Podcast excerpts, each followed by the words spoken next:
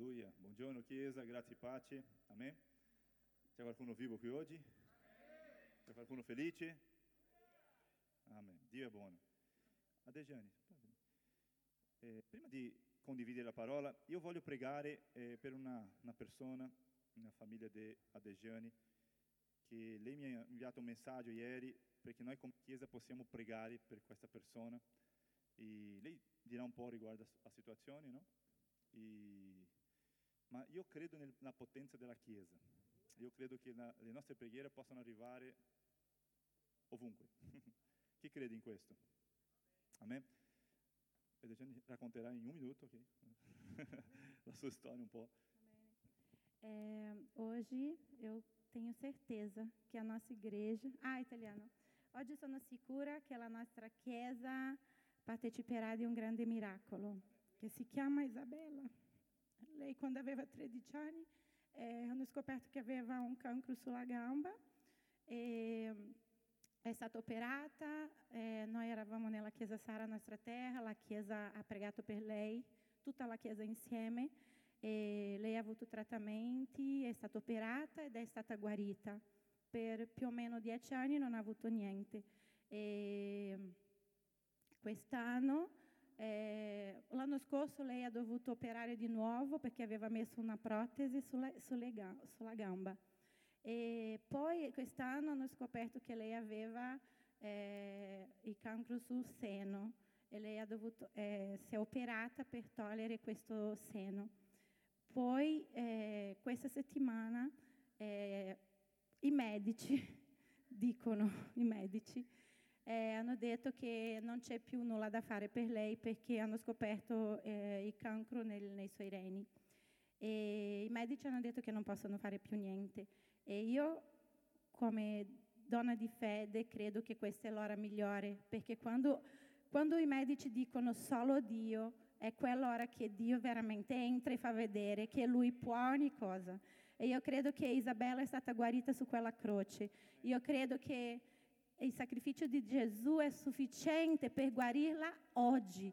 E io credo che non c'è un miracolo grande o piccolo, che Gesù può fare ogni cosa, può guarire ogni malattia. E io volevo invitare tutta la Chiesa adesso a fare un clamore per Isabella, eh, per il suo miracolo, per il suo miracolo, perché io credo che noi parteciperemo a questo miracolo di Isabella.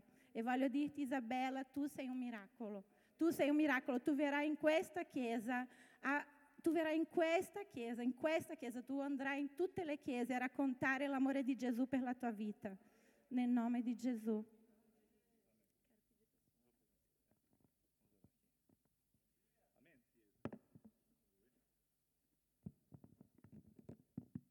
Grazie.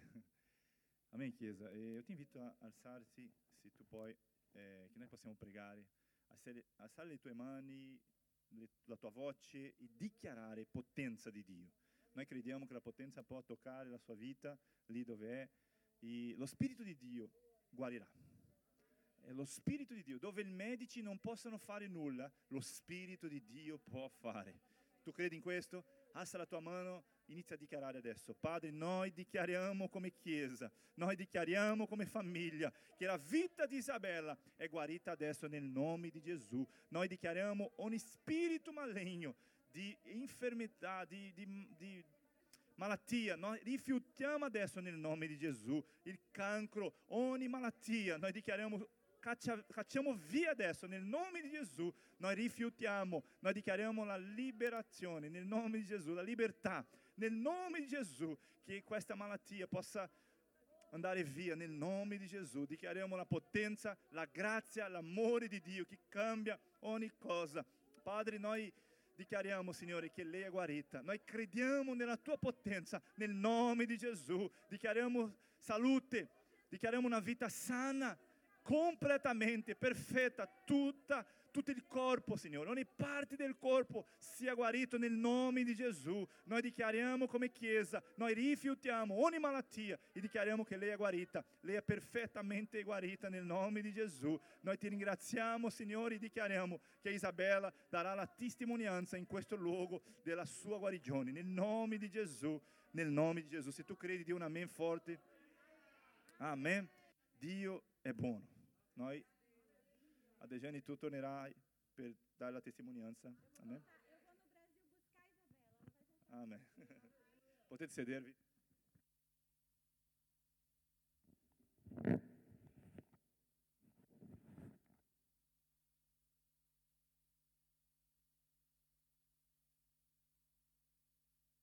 Alleluia, alleluia. Io credo, io credo nella potenza di Dio. Noi, io credo anche che Dio c'è qualcosa per questa chiesa. Tu credi in questo? Io so che siamo in vacanze, alcuni non sono con noi oggi, alcuni non tanti, ma tu sei qui oggi, tu sei un vincitore perché hai deciso di venire nel luogo migliore in questo luogo. Amen? E, ma mentre uh, c'era la lode, il Signore ha parlato con me. E qualcuno può accendere le luci? Mancano alcune luci che sono spente. E io credo che lo Spirito di Dio parlerà e fa, farà tantissime cose attraverso la nostra Chiesa, la nostra vita. Io sempre, non so se tu già hai visto, ma io sempre, quando, prima di iniziare il culto, io rimango lì fuori, mi fermo lì per salutare i fratelli, parlare con alcuni, con alcuni di voi, perché a volte sono poche opportunità che abbiamo in modo presenziale, quindi io rimango lì sempre per salutare i fratelli, per parlare un po' come state, tutto quello. Ma oggi, in modo specifico, quando ha iniziato alle 10, Dio mi ha detto, entra, che io farò qualcosa. E interessante perché io sono rimasto qui tutta la lode e è stato bellissimo, Dio ha parlato tanto con me. E mentre stavo qui, il Spirito Santo mi ha detto una cosa molto, molto potente, fratelli. E lui mi ha dato una visione che noi come Chiesa, eh, come, era come un fuoco che bruciava, e qualcosa che Dio sta facendo e farà nei prossimi settimane, nei prossimi mesi della nostra vita. Questo in tutta la Chiesa, diciamo. E dopo Dio mi ha detto che lui ha veramente uno scopo specifico per la nostra Chiesa in questa nazione. L'ha detto in modo molto chiaro e che noi a volte non capiamo, noi a volte dubitiamo perché ci sono tante barriere, tante cose, ma lo Spirito mi ha detto non dipendi da voi, dipendi da me. Questo è stato potente perché l'opera non, è, non siamo noi che facciamo, anche se pensiamo che siamo noi, è Dio che fa. E lui ha detto, io già sto facendo e io farò di più. E lui mi ha dato una visione molto potente, come, come io ho visto come un, il, il, mappa, si dice, no? Il mappa, la mappa eh, di tutta Italia. E lui ha, ha, mostrato come un fuoco che bruciava Milano, lì nel punto di Milano c'era un fuoco grandissimo, grandissimo, grandissimo. E lui ha iniziato a inviare come alcuni missili, come si dice? Missili. Missili. Sai quando inviano i missili che vanno sono usciti tanti fuochi da Milano per l'Italia, come se qualcosa Dio farà attraverso la nostra Chiesa, attraverso di noi da Milano per tutta l'Italia. E non so se, e anche lui mi ha detto, alcuni di chi sono qui oggi eh, non sanno, ma saranno inviati, saranno mandati in altri luoghi in questa nazione, come fuochi che bruceranno e che faranno qualcosa potente. E tutta l'Italia sarà bruciata. Magari tu non credi, magari tu non hai mai pensato in questo, ma lo Spirito di Dio mi sta dicendo tu sei, fai parte di questo. Non so qual è la tua parte, se la tua parte è rimanere, rimanere qui, diciamo, essere qui, se, se, la tua parte è andare via, se la tua parte è con la tua offerta, con la tua, in modo generoso aiutare questa opera, le missioni, non so come sarà, ma Dio ti userà per questa cosa che sta per fare. Chi credi questo? Alza la tua. Tu ricevi questa parola tu fai parte di questa grande opera. Non so qual è la tua parte, ma Dio ti ha invitato. E sicuramente io non, non, non dirò ness, mai, ness, non dirò più, diciamo, qualcosa, ma sono sicuro che lo Spirito ti dirà in modo specifico qual è la tua parte in questa cosa. Tu puoi dire questo al Signore? Fai una preghiera, fai Signore Gesù, dimmi qual è la mia parte in questo risveglio. Io voglio accettare, io voglio compiere quello che mi hai chiamato c'è qualcosa che Dio ti userà. Sai, stavo dicendo lì nel, nel, mentre lodiamo al Signore, stavo dicendo ai miei, miei figli, ho detto, fratelli, eh, figli, fratelli, figli, non siamo, non facciamo parte di quelli che sono, fanno le cose per fare, ma noi facciamo parte di, di quelli che sono vincitori. E una delle principali caratteristiche dei vincitori è che loro sono intensi. Si dice intensi? intensità. Le ho detto, possiamo, no, ci sono persone che fanno, ah va bene, lo diamo, cosa, con modo religioso diciamo, ma noi non facciamo parte di questo. Se e nel momento dobbiamo lodare, facciamo con intensità. Se dobbiamo cantare, cantiamo con intensità. Se dobbiamo saltare, saltiamo con intensità. Se dobbiamo, non so, pregare, preghiamo con intensità. E perché sto dicendo questo? Perché questo fa parte della nostra natura. La natura di Dio è una natura intensa. È per salvare un popolo, posso, cosa è necessario? Inviare mio figlio? Lo invierò, lo manderò perché Dio è un Dio intenso. Non so se posso spiegare bene, mi, mi faccio capire?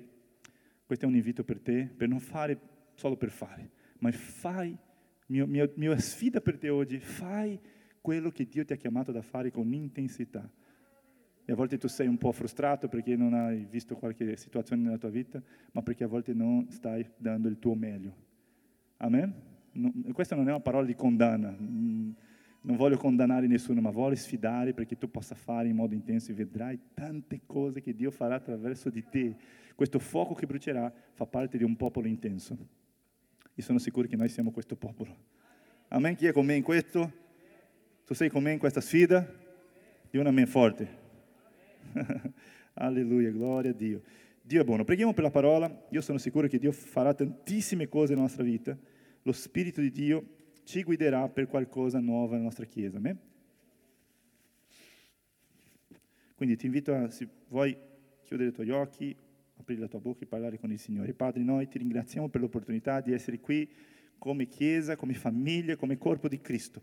Dichiariamo, Padre, che siamo tuoi, Padre. Padre, noi siamo qui e non vogliamo uscire dello stesso modo che siamo entrati in questo luogo. Dichiariamo che la tua parola possa rinnovare, Signore, i nostri pensieri, cambiare ogni cosa sbagliata, ogni credenza sbagliata. Dichiariamo che la tua parola può fare, che noi possiamo credere in quello che è vero, in quello che è tuo, Signore, in quella che è la tua volontà, Signore, nel nome di Gesù, che il nostro spirito possa bruciare riguardo a quello che tu parlerai con noi. Nel nome di Gesù, noi ti ringraziamo per l'opportunità di essere qui come Chiesa, uniti con questo scopo, nel nome di Gesù. Noi riceviamo la tua parola, nel nome di Gesù. Se tu credi e vuoi di un amém forte em nome de Jesus. Glória a Dio. Glória a Dio.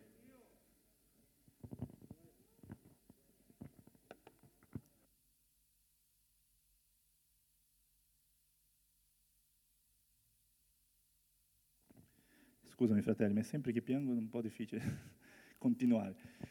Va bene, eh, quindi io voglio condividere qualcosa riguardo a una vita che cresce, una vita che avanza, e io sono sicuro che la tua vita oggi uh, è in un livello più alto di quello che era l'anno scorso. Sì o no?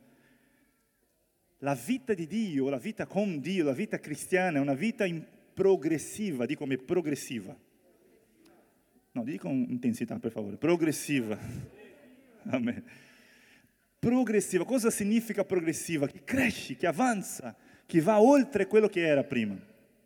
E perché ti sto dicendo questo? Perché Dio fa questo nella nostra vita.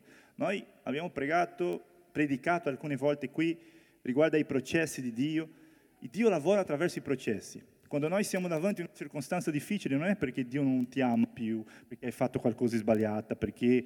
No, no, se tu sei, sei davanti a una circostanza difficile è perché Dio vuole che tu possa avere, avere muscoli, muscoli spirituali, diciamo, una fede più forte per avanzare, per rompere questa, questa barriera, diciamo, o non lo so, crescere in mezzo alle circostanze. Non so se mi faccio capire bene. Quindi la vita cristiana è progressiva, perché? Perché a volte siamo in crescita, qualcosa ci blocca e noi iniziamo con la fede, con la preghiera, con dichiarazione, avanziamo, rompiamo quella barriera e avanziamo, cresciamo. È così la vita cristiana, vita progressiva. Ma perché sto dicendo questo? Perché noi dobbiamo capire che se noi stiamo in questo processo, domani o il prossimo anno deve essere, dobbiamo vivere un livello più alto. Dobbiamo sempre avere questa speranza, questa aspettativa e vedere la nostra vita se noi oggi siamo in crescita, se l'anno scorso, eh, se oggi siamo a un livello più alto dell'anno scorso. Dobbiamo sempre paragonare e dire Signore, grazie Signore per quello che già hai fatto nella nostra vita, Perché a volte se non rendiamo conto di questa cosa, se non, non, non vediamo quello, non riconosciamo quello, noi a volte perdiamo l'opportunità di vedere quello che Dio già sta facendo nella nostra vita. Perché a volte aspettiamo che qualcosa che manca, preghiamo per qualcosa che manca, ma non riconosciamo quello che Dio ha fatto già nella nostra vita. Mi faccio capire bene? Sì o no? C'è qualcuno qui? Mi senti? Mi sentite per favore? Perché questo è importante, riconoscere quello che Dio sta facendo. Ma una cosa importante è se io sono nello stesso livello che ero l'anno scorso, qualcosa sta bloccando la mia vita. Io devo riconoscere che è successo qualcosa. Dopo un anno, due, tre anni, non so, alcuni anni, sono nello stesso luogo. Ho la stessa fede, ho la stessa eh, saggezza, diciamo, ho lo stesso conoscimento, conoscenza, conoscimento, conoscenza. A me mi faccio capire bene, sì o no? Se noi siamo nello stesso luogo significa che qualcosa sta bloccando la nostra vita. E questo bloccare non è che noi, eh, come posso dire, non è che il Dio non vuole che tu possa crescere in quest'area della tua vita, ma è perché c'è qualcosa che sta bloccando. C'è qualcosa che è messo lì, ma che noi cap- capiamo che le circostanze sono perché noi possiamo crescere di più, noi dobbiamo rompere quella barriera e avanzare per crescere, perché la vita cristiana è progressiva. Mi faccio capire bene? Quindi se c'è qualche area nella tua vita che non stai avanzando, non è perché il nemico è arrabbiato con te. Sicuramente lui è arrabbiato con, con noi da, da, tanti anni, da quando siamo nati, diciamo.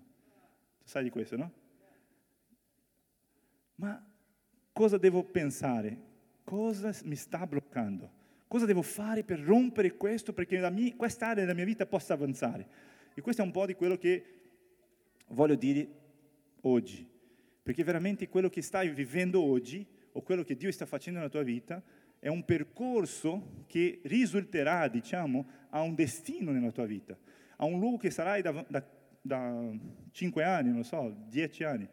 Questa è una domanda interessante, no? Dove, dove credi che sarai in 10 anni? 20 anni? 50 anni? 50 anni nella gloria, nel, con il Signore Gesù. Ma dico, cosa pensi nella tua vita? Perché ti dico questo? Perché quello che stai facendo oggi impatterà nel tuo destino, tua, nel tuo futuro. E adesso ti faccio una domanda per continuare, perché questa barriera può essere qualcosa.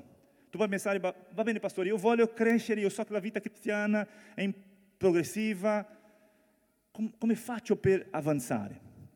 E adesso faccio una, una domanda per te, importante perché dobbiamo eh, rompere questa barriera, diciamo. Ma qualche, che barriera può impedire che noi possiamo avanzare? E la mia domanda per te è, cosa pensi che sia più importante per Dio? Magari tu pensa che quella barriera può essere una cosa che Dio ha messo lì per bloccare la tua vita, ma non è così.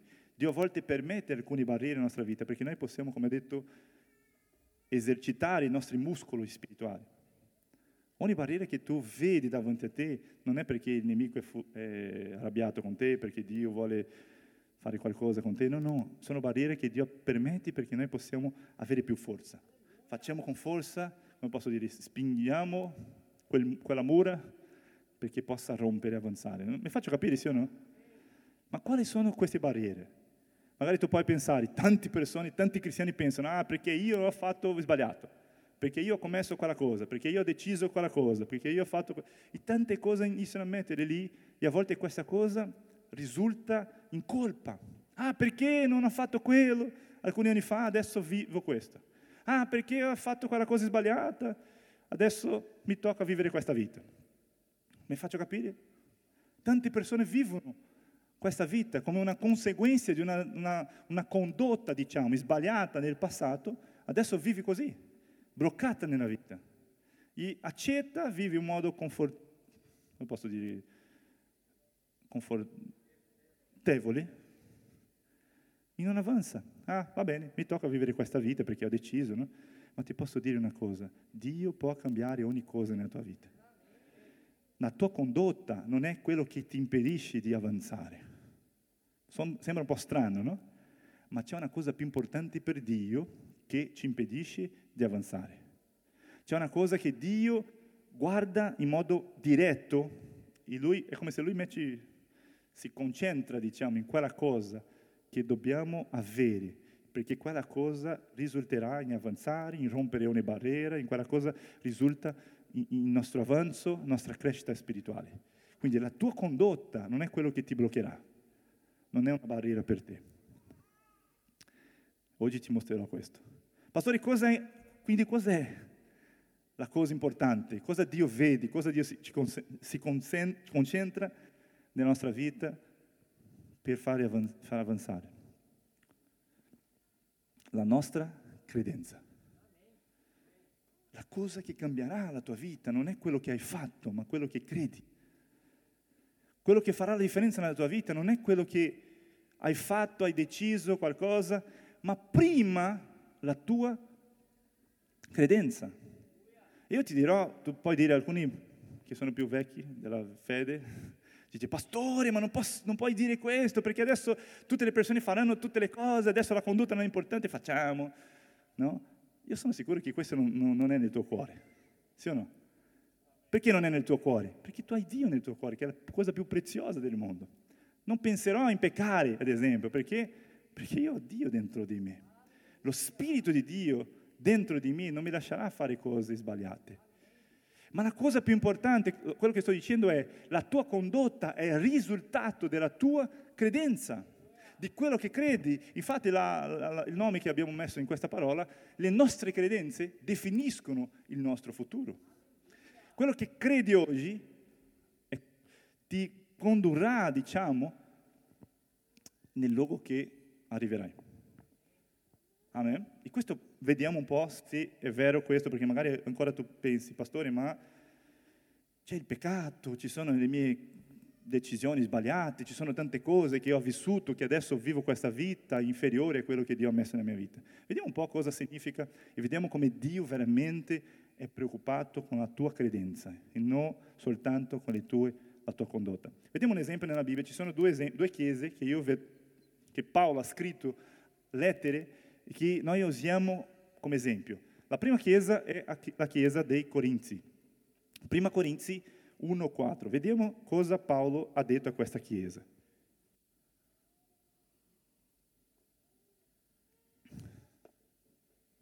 Prima Corinzi 1, 4. Prima lettera ai Corinzi, capitolo 1, verso 4.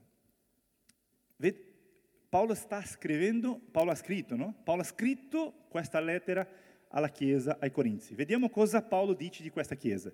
Io ringrazio sempre il mio Dio per voi. Guarda che ha iniziato bene. Immagina se qualcuno ti invia un messaggio e dice io ringrazio Dio per la tua vita. Cosa pensi? Wow, questa persona piace a me, sì o no? Qualcuno sta vivo qui oggi? Sì? Io, mi, mi piace, sono da solo. Io ringrazio sempre il mio Dio per voi, Chiesa ai Corinzi. È iniziato bene la, la, la, la, lettera, sì o no? Per la grazia di Dio che vi è stata data in Cristo Gesù. 5. Perché in Lui, in Lui, in Cristo, siete stati arricchiti di ogni cosa. Wow, che potente. Amen? Siamo arricchiti in ogni cosa. Di ogni dono della parola di, e di ogni conoscenza. Guarda il 6, che potente. Essendo stata confermata tra di voi, Chiesa ai Corinzi, la testimonianza di Cristo. Wow. Questa è una testimonianza potente, no? L'Apostolo, non sto dicendo di qualcuno, sto dicendo l'Apostolo Paolo, sta dicendo che la Chiesa ai Corinzi, la, la, la testimonianza di Cristo Gesù si può vedere in quella Chiesa. Come pensi che questa Chiesa? Questa Chiesa è così o così? Così? Su o giù? Una Chiesa sembra bene, sì o no? Cosa pensi della Chiesa? Mi sembra una chiesa veramente che Paolo sta dicendo, wow, questa chiesa è una chiesa bella, una chiesa buona, una chiesa perfetta. Adesso vediamo un po' cosa dice la, la lettera, in altri versetti, o cosa Paolo continua dicendo riguardo a questa chiesa. Vediamo un po' cosa è successo con questa chiesa, vediamo se c'è qualcosa di strano. I fratelli erano divisi in molti partiti. Immagina una chiesa che si divide in molti partiti. Alcuni dicevano di Paolo, che erano, questo gruppo è di Paolo, un altro gruppo è di Apollo, un altro di Pietro. E c'era qualcuno che era più, diciamo, super spirituale, che si dice, dichiaravano il gruppo di Gesù. Quindi non è una chiesa che era veramente 100% unita. Mi faccio capire se no? C'erano gruppi, ah no, io faccio parte di questo, no, non faccio parte di questo gruppo, io faccio parte di Pietro, non di Paolo, di Pietro. No, io faccio parte del gruppo che sono di Gesù, nessuno qui è mia, al mio livello, diciamo, io faccio parte del gruppo di Gesù. Questa è la, delle, una delle caratteristiche di questa chiesa. Vediamo un'altra cosa che è successa in questa chiesa. Loro erano coinvolti in litigi, invidia, e alcuni andavano nei templi pagani con prostitute. Pastori, è la stessa chiesa? È la stessa chiesa. E anche scritto Paolo nella stessa lettera, dopo lui ha scritto, dopo di dire che questa chiesa, ringrazio Dio per questa chiesa bella, non una chiesa standard, ma dopo scrive queste cose che hanno successo in quella chiesa. Il proprio Paolo stava scrivendo nella propria lettera ai Corinzi questa cosa che facevano loro. C'era un credente che faceva denuncia all'altro nei tribunali secolari. Immagina un fratello che si litiga con un altro e metti l'altro nel tribunale, fa una domanda, dice adesso andiamo al tribunale per lottare per questo. Ha successo in quella chiesa, ai Corinzi. Stessa chiesa. Alcuni stavano usando i doni spirituali in modo sbagliato. Questa è la, questa è la più, più, più, divertente, tra virgolette. No? Loro si sono ubriacati il giorno della Santa Cena. Andavano in Santa Cena, la domenica, bevevano il vino, c'è un po' di più, pastore? Un po', un po', di più di sangue di Dio, Gesù.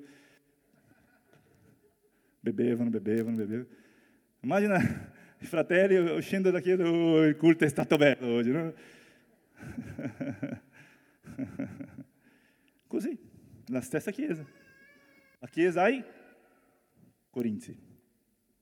Alcuni hanno persino affermato che la risurrezione era già avvenuta. Quindi C'erano tante cose sbagliate in quella chiesa, ma Paolo ha detto che era una chiesa standard. Paolo ha detto ringrazia Dio per questa chiesa, che chiesa potente. Ma veramente se vediamo in modo specifico quella chiesa, era stata diciamo un caos in quella chiesa, qualcosa molto strano. Quindi la chiesa di Corinto era molto carnale. Di come carnale. Cos'è carnale? Che piace la picanha? No, no. Una chiesa carnale, non è una chiesa che gli piace la picanha. È la chiesa che ha dei tanti sbagli, che commettono tante cose, che si ubriacano nella Santa Cena, con il vino della Santa Cena. Ma Paolo ne parlava sempre di quella chiesa in modo positivo e pieno di fede. Guarda che potente questo. Paolo guardava tanti sbagli, tanti peccati, tante cose che sono eh, sbagliate, diciamo, ma lui guardava quella chiesa e diceva, wow, questa chiesa la chiesa che è confermata la testimonianza di Cristo Gesù. Perché? Perché Paolo guardava quella chiesa con la visione di Dio. Tu credi che Paolo era un uomo ispirato dalla unzione di Dio, sì o no? Paolo guardava quella chiesa nello stesso modo che Dio guardava quella chiesa. Mi faccio capire, sì o no? Paolo parlava e dichiarava quello che abbiamo letto, i versetti che abbiamo letti, che abbiamo letto, parla del quello che era nel cuore di Dio, era una visione spirituale. Quindi quando tu, leader, vedi il tuo life group, devi dichiarare la stessa cosa. Questo life group è il migliore, è il perfetto, è santo, è pieno di fede, sono persone intense, sono pieni della gloria di Dio, sono chiamati. Amen. Dove sono i leader? C'è qualcun leader qui oggi? È così che dobbiamo guardare come Paolo guardava quella chiesa. Amen. Lui aveva questa visione profetica di quella chiesa. Ma adesso vediamo un'altra chiesa che anche lo stesso Paolo ha scritto una lettera, che è la chiesa ai Galati. Leggiamo Galati 3.1. Guarda un altro esempio della chiesa, eh, che non ve- vediamo veramente tante confusioni. Se tu leggi, non, non posso leggere perché è una lettera grande, ma se tu leggi dopo a casa, vedrai che non ci sono nessuna menzione, non c'è nessuna menzione dei peccati o sbagli che hanno commesso i corinzi. Vi faccio capire sì o no? Tu non vedrai nessuna menzione, nessuna parola che Paolo ha scritto anche lo stesso Paolo ha scritto ai Galati, lui ha detto no, non ha fatto questa cosa, quell'altra, i fratelli hanno fatto qualcosa di sbagliato, hanno litigato, hanno ubriacati, sono ubriacati nella Santa Cena. No, no, non ha scritto nulla. Non menziona nessun peccato a questa chiesa, ai Galati. Tu puoi dire, pastore, quindi questa chiesa è più meglio, sì o no? Sembra più meglio perché non sono nessun peccato. Se la chiesa ai Corinzi, che avevano tanti sbagli, Paolo ha detto che era una chiesa standard, diciamo, come vediamo i Galati che non ne sono nessuna cosa. Mi faccio, mi faccio capire sì o no? Vediamo come inizia la carta o come dice questo capitolo. Oh Galati insensati! Ops, ha successo qualcosa. Non c'era nessuna menzione della condotta della Chiesa, una condotta sbagliata della Chiesa, ma Paolo inizia a scrivere quella Chiesa, a chiamare quella Chiesa di insensati. Sembra un po' strano, sì o no? C'è qualcuno con me qui oggi? Vediamo. Oh Galati insensati, chi vi ha ammaliati, voi davanti ai cui occhi Gesù Cristo è stato rappresentato crocifisso. Questo soltanto desidero sapere da voi. Avete ricevuto lo Spirito per mezzo della, della, delle opere della legge o mediante la predicazione della fede? E adesso il versetto 7. Un'altra volta lui si mostra molto arrabbiato con questa chiesa o con la cosa che ha fatto quella chiesa.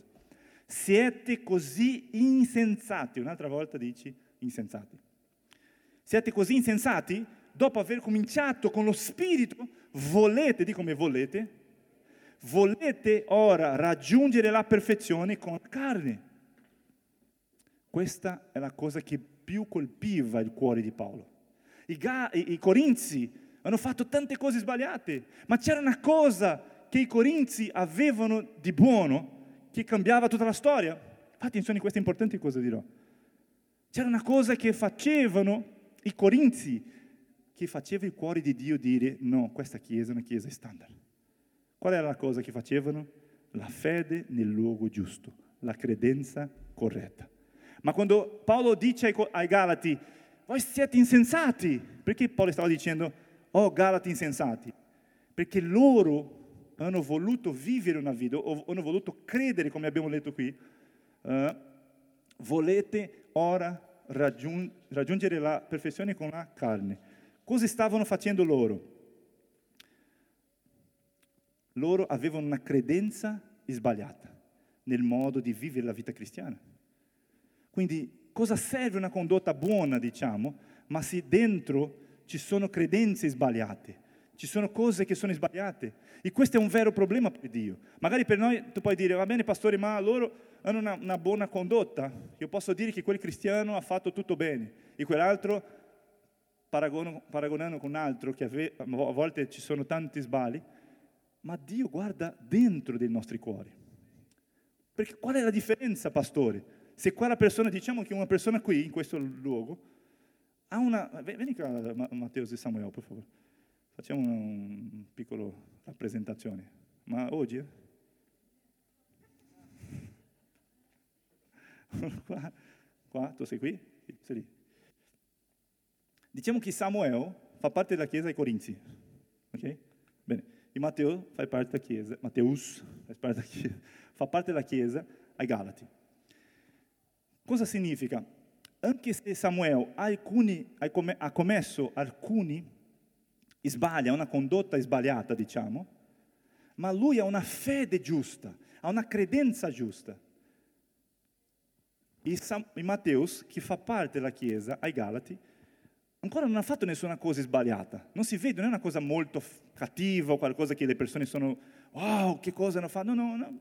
Guarda lui, Matteo dice, va bene, un buon ragazzo, una buona Chiesa ma dentro ci sono credenze che sono sbagliate. Vi faccio capire la differenza tra i due? Qual è il grosso problema, il problema più grande di questa cosa? Che se lui ha la credenza sbagliata, e quello che sto dicendo qui, la credenza ti porterà a un destino. Quello che credi oggi, quello che credi oggi colpirà nei, nella tua condotta nei prossimi anni. Vi faccio capire, sì o no? Quello che tu credi oggi colpirà la tua condotta nei prossimi anni, nella tua vita. E così Dio ti, ti guarda. Per questo Paolo ha insegnato, gli ha detto, io no, non sono così preoccupato della Chiesa ai Corinzi, perché sì, loro hanno alcuni sbagli, possiamo vedere qualche cosa sbagliate, ma nel suo cuore ci sono credenze giuste. Nel tempo, no, nel tempo, camminando, camminando, camminando, quando arriva un punto avanti, vedremo che la credenza che lui aveva, anche se aveva tanti sbagli, ma nei, negli anni quella credenza lo ha portato a un luogo che è la volontà di Dio. Mi faccio capire bene? Quindi la Chiesa ai Corinzi, anche se hanno tanti problemi, anche se avevano tanti sbagli, Paolo stava vedendo quella Chiesa come una Chiesa perfetta, come una Chiesa santa, come una Chiesa che confermava la testimonianza di Gesù. Perché? Perché quella Chiesa stava andando nel percorso giusto e il suo destino era la volontà di Dio. Mi faccio capire sì o no? Invece, se vediamo i Galati, la sua preoccupazione era: devi cambiare, Galati, insensati, fai attenzione. Perché? Perché adesso non hai commesso nessuna cosa, ma le tue credenze ti porteranno lontano dalla volontà di Dio. Mi faccio capire bene? Fa senso per te questo? Oggi ti vedo come bene, ma se tu non cambi la tua credenza, Galati, insensati, questa credenza sbagliata ti porterà lontano dalla volontà di Dio. Amen? Grazie fratelli, grazie, potete tornare. Questa è, solo, questa è solo una illustrazione. Tutti loro hanno una credenza giusta, Matteo, Samuele, amen, nel nome di Gesù. Chi crede in questo? È solo per illustrare. Ma cosa voglio dirti, fratello mio? Non devi preoccuparti della condotta, devi preoccuparti della tua credenza, perché la condotta è il risultato di quello che credi. Se tu non capisci questo, la tua vita cristiana sempre si bloccherà, perché si blocca? Perché la tua credenza è sbagliata, hai permesso di dire questa cosa, hai detto quello che non doveva dire. E per questo sei in questo luogo oggi? Perché? Perché non hai creduto in passato. Oggi tu sei quello che tu hai detto in passato. Oggi tu stai vivendo, fai attenzione a questo, è importante. Oggi tu stai vivendo quello che tu hai fatto, diciamo, in passato. Tu sei felice con la tua vita oggi? Se non sei felice con la tua vita oggi, devi cambiare le tue credenze e dire Signore, in quest'area della mia vita che non sono felice, manca qualcosa, c'è un blocco qui in quest'area nella mia vita, nella mia vita. Qual è la credenza sbagliata perché tu possa cambiare? Perché oggi io ho deciso credere in quello che tu dici. E vedrai che la tua vita sarà condotta nel luogo giusto. Se abbiamo una credenza corretta, prima o poi la nostra condotta sbagliata sarà cambiata. Amen? Ma quando la credenza è sbagliata, non c'è speranza di cambiamento. Se la credenza è sbagliata, non c'è speranza. Per questo Paolo era così arrabbiato ai Galati. Svegliati Galati! State in un luogo sbagliato. Avete iniziato nello spirito della grazia di Dio, ma adesso siete caduti della grazia. tu puoi vedere dopo in altri versetti, se non mi sbaglio, il versetto 5 dice riguardo a questo che loro sono caduti della credenza giusta. E se loro hanno iniziato, sono stati salvati per grazia, ma adesso hanno, de- hanno deciso vivere la vita attraverso il merito, attraverso le opere, perché? Perché dobbiamo fare qualcosa per meritare l'amore di Dio, per meritare qualcosa di Dio. E questa è la preoccupazione più grande di Paolo. Amen? E è la preoccupazione di Dio per noi oggi anche. La dottrina sbagliata è molto peggio del comportamento sbagliato. Naturalmente tutti e due sono sbagliati, amen? Non sto dicendo che devi fare quello che vuoi, non sto dicendo questo, ma ti sto dicendo che Dio guarda di più quello che credi, perché Lui sa che quello che credi ti porterà a un destino. E Lui sta dicendo, wow, adesso sto vedendo che adesso Edison sta facendo i seminari, sta capendo le cose, sta credendo.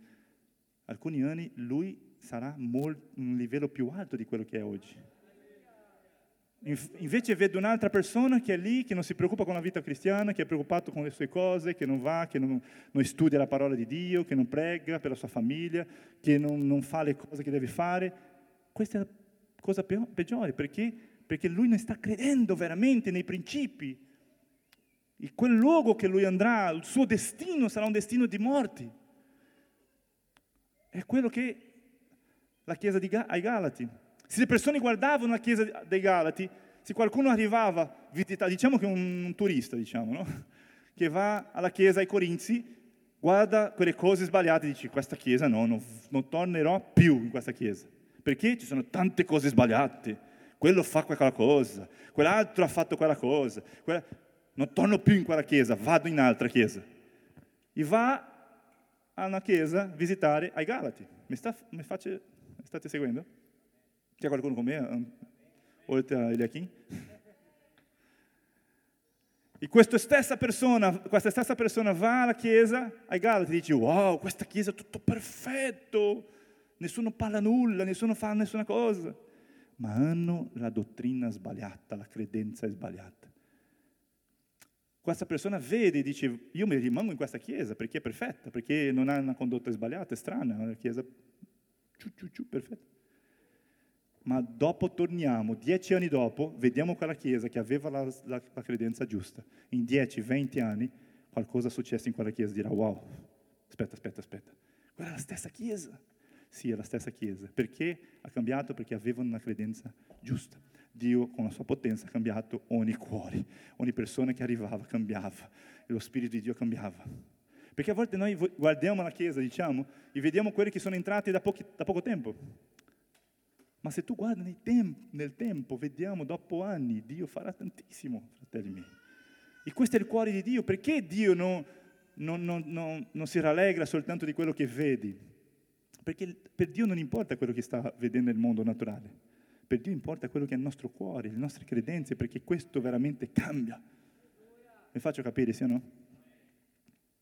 La dottrina sbagliata è molto peggio del comportamento. Naturalmente tutti e due sono sbagliati, ma agli occhi di Dio è peggio credere in una dottrina sbagliata che una condotta sbagliata.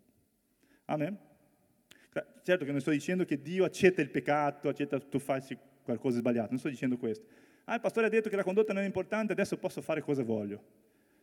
Non devi fare questo. Io sono sicuro che non farai perché tu sei pieno dello Spirito Santo di Dio.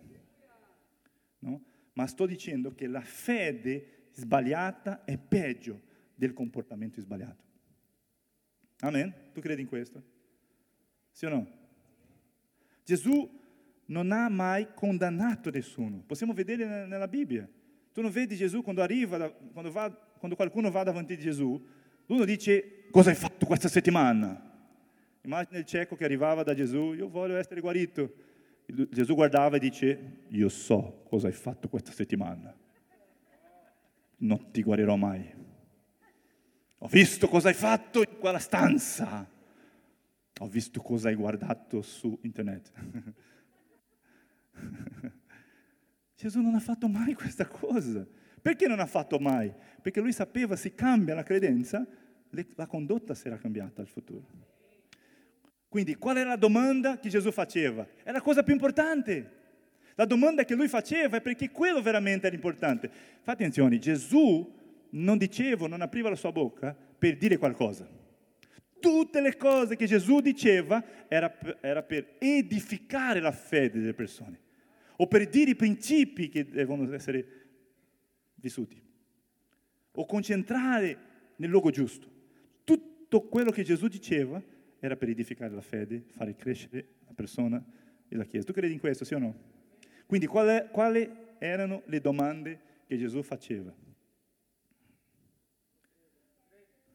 Bravi. Tu credi?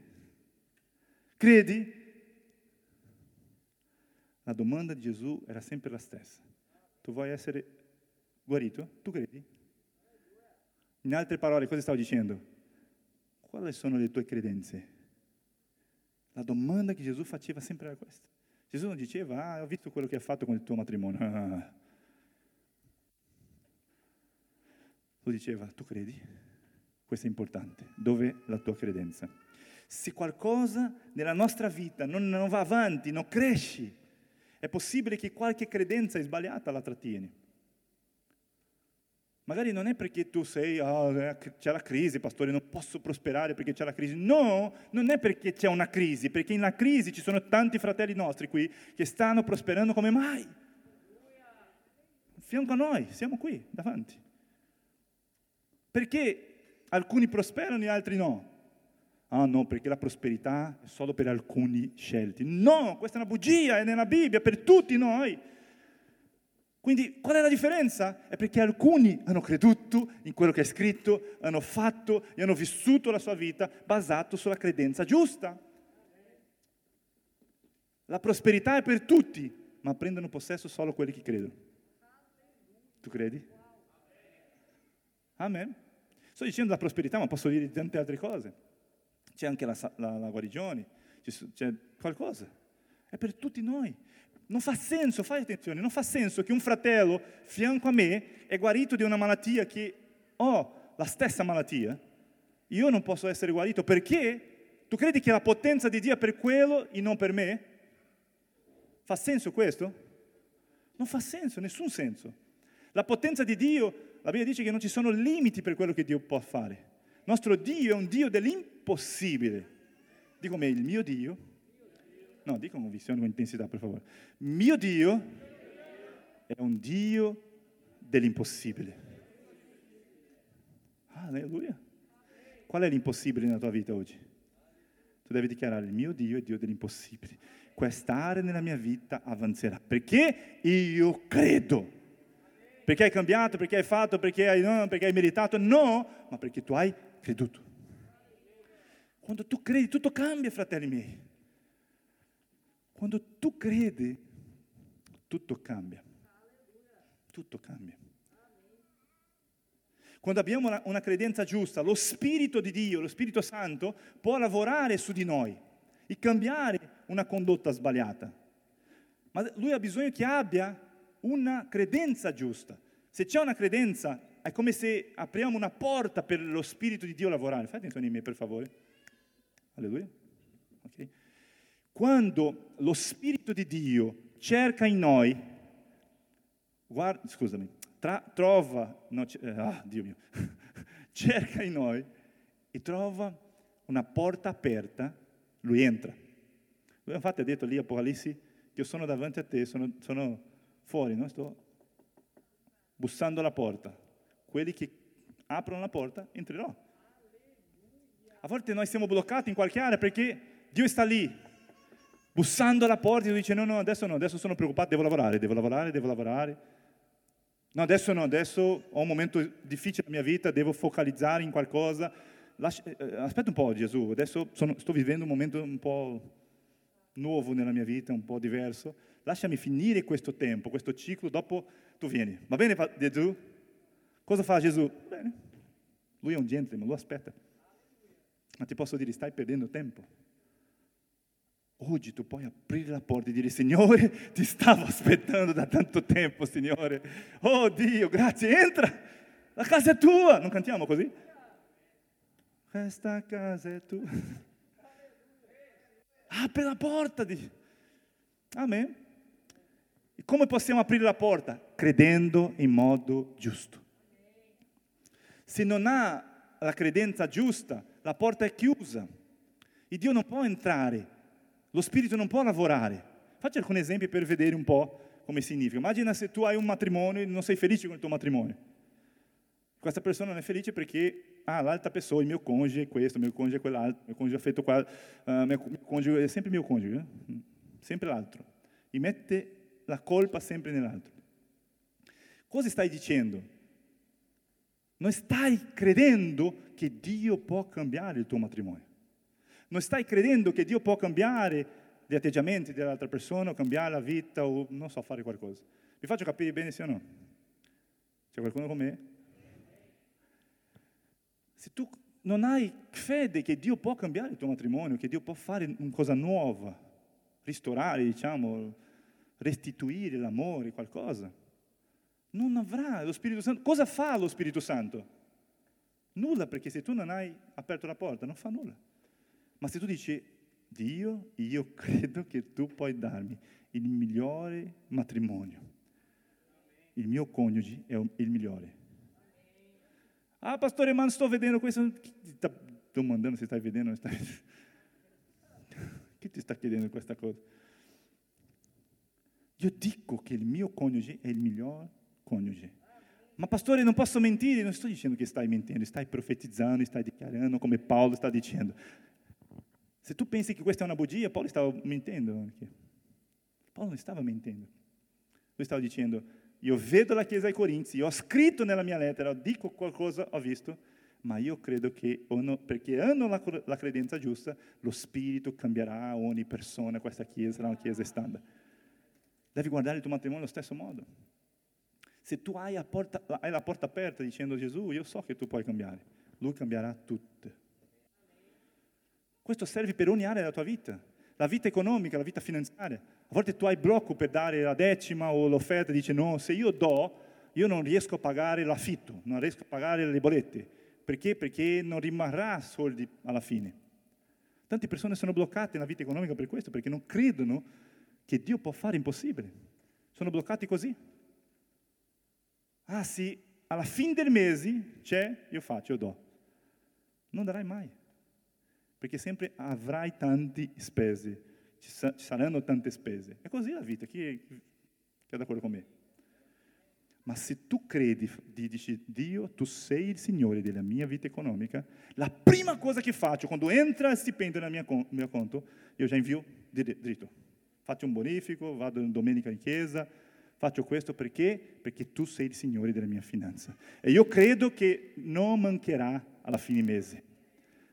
Quando tu fai questo, hai il cuore nel luogo giusto, vedrai la potenza di Dio. Non, non, sono qui per condannare nessuno, per dire qualcosa, infatti non ho detto mai questa cosa, ma ti sto dicendo una cosa, quando hai la credenza giusta, lo Spirito di Dio, hai, ve, lo Spirito di Dio arriva lì e vede la porta aperta. E lui entra e dice, ah va bene, questa persona ha aperto la porta, adesso io farò qualcosa, io cambierò perché io sono entrato nel suo luogo, io sono entrato nel suo lavoro, io sono entrato nei suoi affari, io sono entrato nel suo luogo. Vedrai la prosperità, fratelli miei. Amen. Un ultimo esempio, per finire. Chi era Gustavo, no? Era nella testa A volte la persona, a volte che non cresce spiritualmente o ministerialmente, diciamo, sa che Dio può fare qualcosa, ma ancora ha blocco, non cresci, non può essere usato, perché hanno un blocco, una credenza sbagliata dice, non so se Dio mi ha chiamato Eliachim. Dio ha chiamato il pastore Anna Laura, Dio ha chiamato Marcel, Dio ha chiamato Bruno, ma non so se Dio mi ha chiamato. E la persona pensa così, come Dio potrà usare questa persona? Perché se lui ha deciso credere che non è, non può essere usato. Basta. La credenza sbagliata porterà a un destino sbagliato, mai vivrà lo scopo di Dio. Perché? Perché io non sono scelto, io non ho talento, Bruno, come Bruno, Bruno parla, Bruno predica nella via, nel, nella, nella, nella, metropolitana, io no, io non so parlare, ho vergogna, non posso mai essere usato. Hai creato, tu hai creato il blocco, non è che Dio non vuole usarti, non è che lo, il, diavolo è arrabbiato con te, non è che le circostanze, no, no, tu, sta, tu, sei, tu stesso hai creato quel blocco. Ha detto non posso mai, non credo.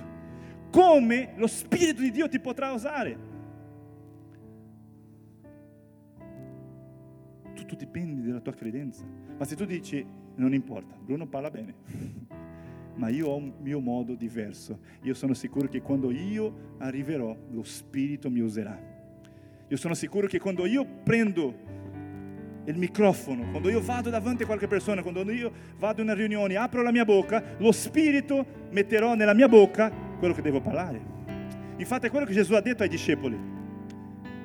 Lui ha detto, andate, quando siete davanti alle autorità, che magari tu poss- possano, potete dire, no, ma l'autorità è un po' difficile pregare. Andate, io ti metterò, io vi metterò davanti all'autorità e io metterò nelle tue labbra quello che vo- voi dovete parlare. È così che Dio lavora, con la nostra fede. Io immagino Pietro arrivando lì, prima di parlare, noi vediamo lì, ci sono alcune testimonianze che lui ha parlato alle autorità con tanta fiducia, con tanta fede. Ma io mi immagino lui quando lui era, stava andando a quel luogo. Lui era un uomo come noi. Lui è stato rifiutato prima, ha avuto paura di dire che andava con Gesù. Sì o no? Ha rifiutato, ha, ha negato, si dice, il nome di Gesù. Tre volte. Quindi lui era un uomo, aveva le sue debolezze, ma quando lui è arrivato lì, lui pensava, io immagino, no? Pietro lì, essendo, arrivando davanti alle autorità, e pensando, questa volta non mi renderò, questa volta non mollerò, questa volta io dirò, io aprirò la mia bocca perché il mio Gesù ha detto che è con me, io credo in lui.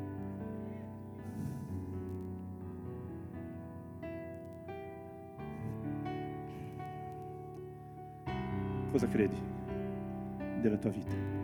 Cosa credi del tuo ministero? Cosa credi della tua famiglia? Cosa credi? Tu credi che, ah no, già sono passato il tempo, non so se Dio mi farà sposarmi. Cosa credi? Cosa stai credendo? In quello che il nemico sta dicendo ogni volta per te? Ah, non prospererà perché questo è un momento di crisi. Non puoi prosperare in questo momento. Cosa stai credendo? Se tu stai credendo in quello che il nemico sta dicendo, il blocco hai messo te. Devi rompere questo blocco. Io penso che la, la cosa più importante che un cristiano deve vi- fare nella vita è pensare cosa sto facendo oggi per bloccare, cosa non sto credendo, diciamo, che può bloccare la mia vita. Perché noi dobbiamo, come, come Paolo ha scritto ai Romani, 12.2, non siete conformati con questo mondo. Perché? Perché il mondo non ha nulla, il destino del mondo noi sappiamo. Ma Dio oggi sta dicendo, tu puoi cambiare il tuo destino. E quando Paolo ha scritto ai Romani ha detto, non siete conformati con questo mondo, non fate, in altre parole cosa sta dicendo, non fate la stessa cosa che fa nel mondo, dubitare, non credere, avere paura delle cose, non fate queste cose, ma dovete rinnovare, dico me, rinnovare, rinnovare la mente, in altre parole, rinnovare le tue credenze.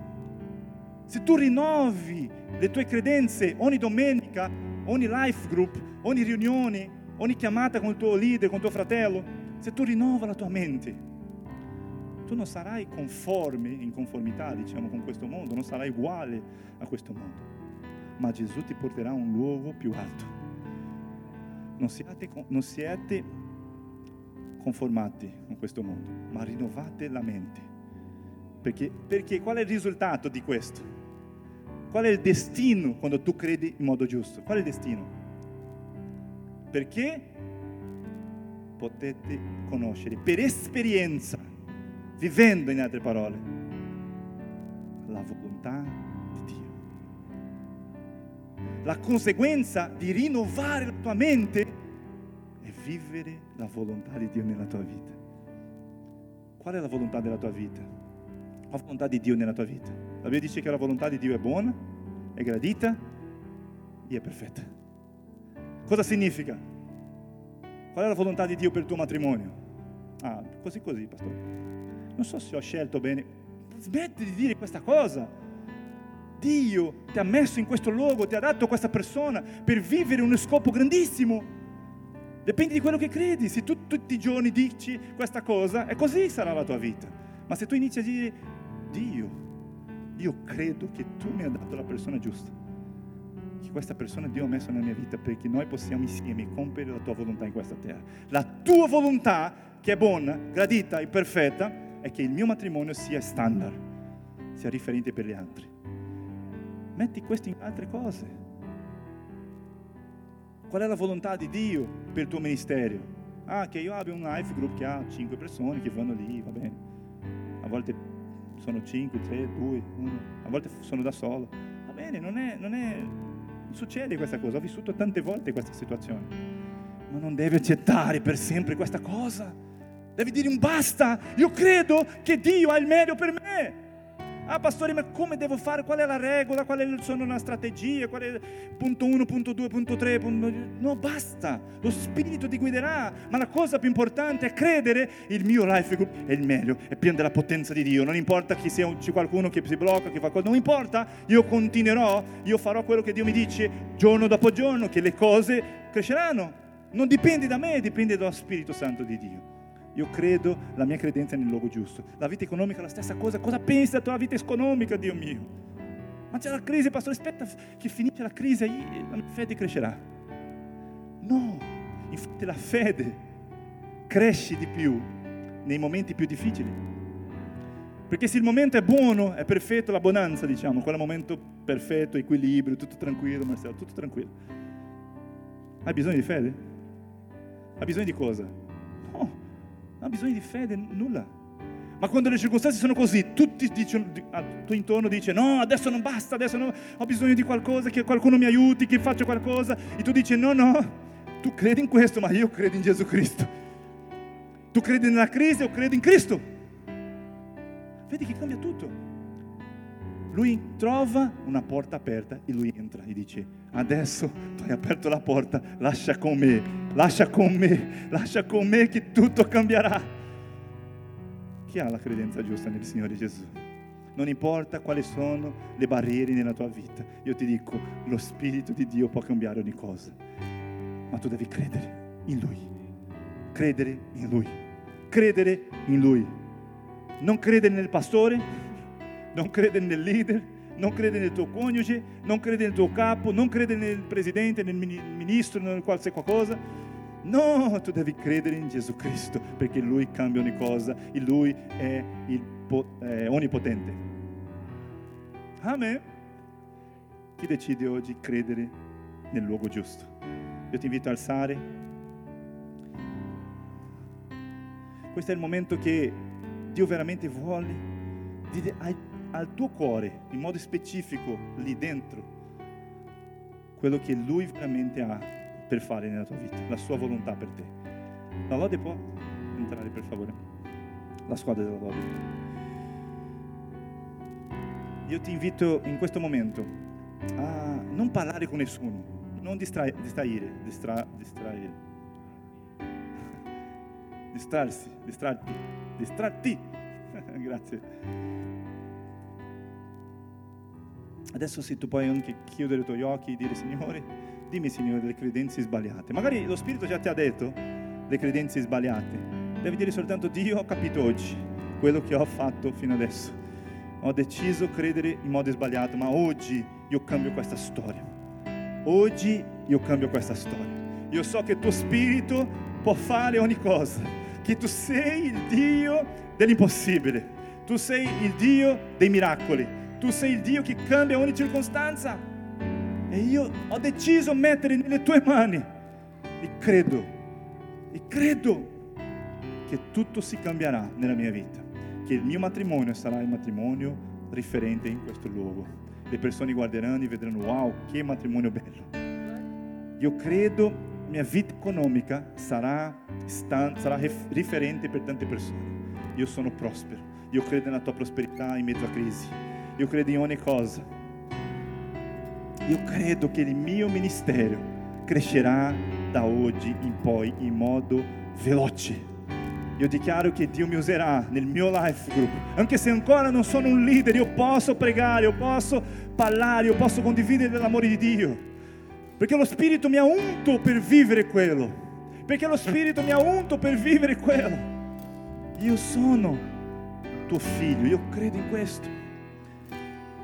Cosa vuoi dire al Signore? Adesso tocca a te, mentre cantiamo, io ti invito a aprire la tua bocca. Non devi cantare in questo momento, questo è il momento di parlare con il Signore. Dichiarare quello che lo Spirito ti ha detto in questo momento e mettere la credenza nel luogo giusto nel nome di Gesù. Apri la tua bocca e inizia a dichiarare.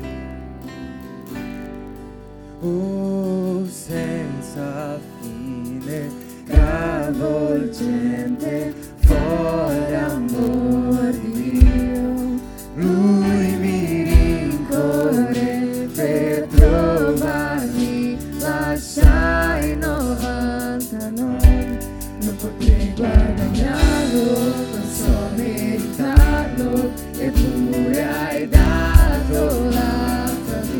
tua voce, alza la tua voce dice, io credo Signore, io credo Signore.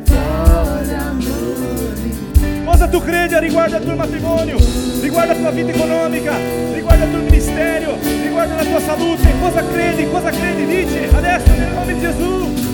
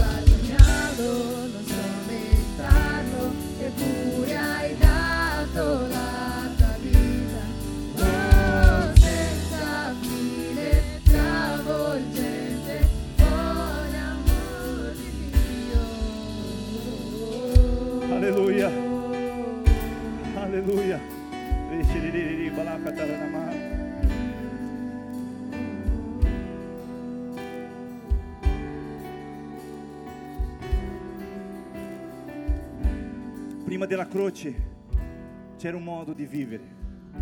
Prima della croce c'era un modo di vivere. Le persone dovevano provare a Dio che erano pronti, che erano approvati per vivere qualcosa. Ma quando la croce è stata stabilita, è cambiata la storia. Gesù è entrato in scena e ha detto, io faccio per loro perché loro non sono capaci. Io ho una vita in abbondanza per loro. Loro mai potranno vivere questa vita. Io vado, io faccio e adesso ho cambiato la storia. Da quel giorno che Gesù è morto sulla croce, ha iniziato una nuova storia. Noi sappiamo molto bene, sempre diciamo in questa chiesa su, su questa cosa, che la- l'opera la base dell'opera di Dio. Ma in quel momento cosa ha cambiato? Come sei stato salvato? Perché sei un buon cristiano? Perché vai al culto ogni domenica? Sei stato salvato perché sei, perché hai creduto in Gesù Cristo. Sì o no? Hai messo la tua credenza nel luogo giusto. Lui ha detto Romani 10, 9. Se tu credi con tuo cuore, confessa con la tua bocca che Gesù Cristo è il Signore, sarai salvato. Solo crede. Perché ti sto dicendo questo? Perché noi siamo nella dispensazione della credenza. Noi siamo nel momento del credere. Ah, pastore, ma non devo andare a trovare un lavoro? Sì che deve. Continua a trovare, cercando un lavoro. Sì o no? Ah, non devo fare tutto bene per il mio marito, per il mio coniuge? Sì che deve fare. Ah, adesso che Dio mi può guarire posso mangiare tutto di questa vita? No, devo prendere cura della mia salute, devo esercitarmi. Dio può guarirmi, può guarirmi, ma io devo anche fare la mia parte gu- guarendo facendo le cose. Ma la cosa più importante è la tua base. La base è il credere. Io sono stato salvato perché sono ho creduto in Signore Gesù. Chi è stato salvato nessa, mes- stessa fede? Così è la tua vita. Credi che tu ti benedirà come mai in ogni area della tua vita. Non ci sono limiti per te. La tua vita cristiana è una vita progressiva. Cresce sempre. Se c'è qualche area nella tua vita che è stata bloccata, devi dire: Signore, non accetto questo. Tu hai detto, io credo, cambierà. Vedrai che Dio farà. Chi riceve questa parola oggi? Chi accetta la sfida di cambiare le credenze sbagliate? Perché infatti, come abbiamo messo il nome della parola, le tue credenze, com'è? Nome? Definiscono, definiscono il tuo destino. Il tuo destino, dopo 10-15 anni, sarà il risultato di quello che credi oggi. Quindi la credenza è la cosa importante in questo momento. Amen? Chi accetta la sfida di rinnovare la mente. Ogni domenica tu cosa fai qui? Ah, io vado perché ci sono i miei fratelli, vado lì per... No, no, tu vieni qui per rinnovare la tua mente, sì o no? Per questo non devi smettere di andare alle riunioni, ai culti, perché qui Dio sta rinnovando la tua mente, stai cambiando. Quando esci di qua, qualcosa è cambiato nel tuo cuore, nelle tue credenze, stai crescendo, stai in progressione. Amen. Gloria a Dio. Padre, io voglio benedire questa chiesa. Dichiaro che loro sono be- perfetti riguardo alla tua parola. Dichiaro, Signore, come hai detto, Padre, ai chiesa ai Corinzi, che ha una potenza nella fede di questi fratelli. la, la, tua testimonianza sarà confermata attraverso di ogni fratello qui in questa chiesa. Io dichiaro che la prosperità, la guarigione, la provvisione del Signore, tutto quello che loro hanno bisogno, che in questi giorni tu possa aprire le porte dei cieli sulla vita di loro. Io dichiaro benedizioni in ogni area della loro vita, dichiaro una settimana di molte vittorie, che tu possa guarire, che tu possa prosperare e benedire in ogni area nel nome di Gesù. Se tu credi in questo, di un amen forte nel nome di Gesù. Alleluia, ci vediamo prossima domenica.